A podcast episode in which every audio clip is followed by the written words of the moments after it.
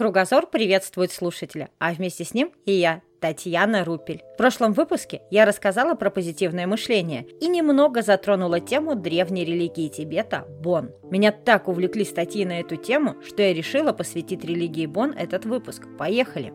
Начну по традиции с Википедии.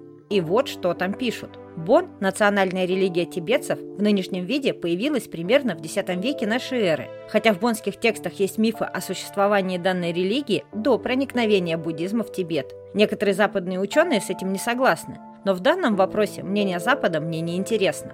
Возвращаюсь к таинственным Гималаям. Итак, основателем религии Бон считается Танпа Шенрак Мивоча. Точные даты жизни неизвестны, Тибетцы предполагают, что он жил от 15 до 30 тысяч лет назад, но в письменных источниках, а именно в свитках, найденных в пещерах Дуньхуан, его имя фигурирует в текстах X века.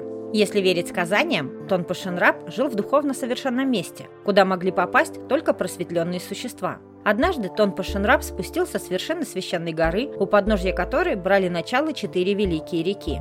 Так он попал в мир людей. По многим описаниям, эта местность напоминает священную гору Кайлас, и многие последователи религии Бон на Западе полагают, что Юндрук Гуцек, рай, и есть священный Кайлас. Но в бонских текстах говорится, что гора Кайлас была центром реально существующего царства, а именно царство Шаншунг. Гора же, с которой спустился Танпашин раб, называлась Юдрун Гуцек и была центром райской земли, куда можно попасть только путем духовного совершенствования. С географией более-менее разобрались. Перехожу к сказаниям о предыдущих воплощениях Танпашин Раба.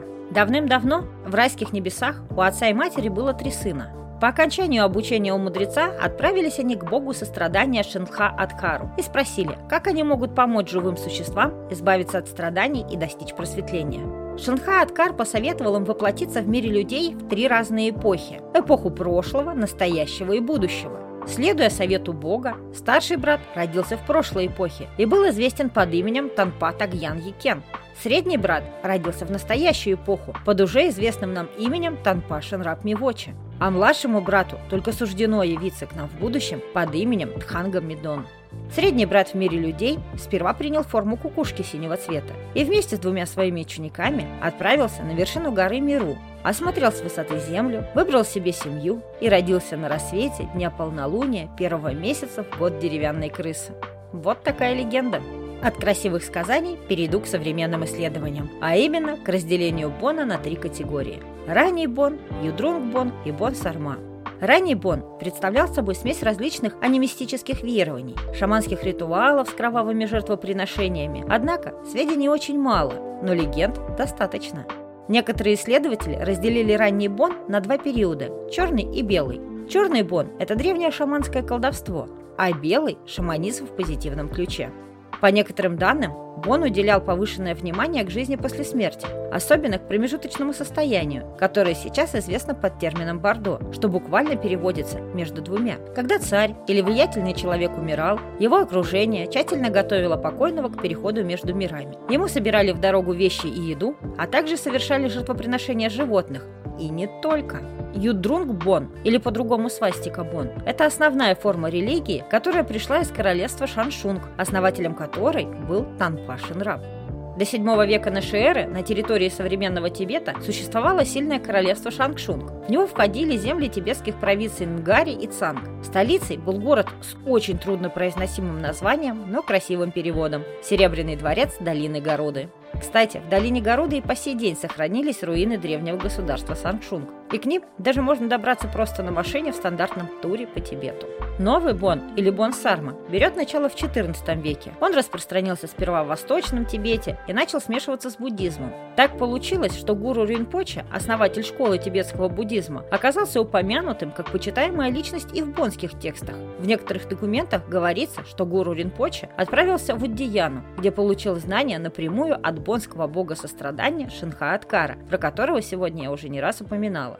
Вот так мы разобрались с историей географии древней религии Бон, а в следующий раз я расскажу о темной стороне этой тибетской религии. Но на этом наш выпуск не заканчивается. Я передаю слово Веронике, которая расскажет о йоге.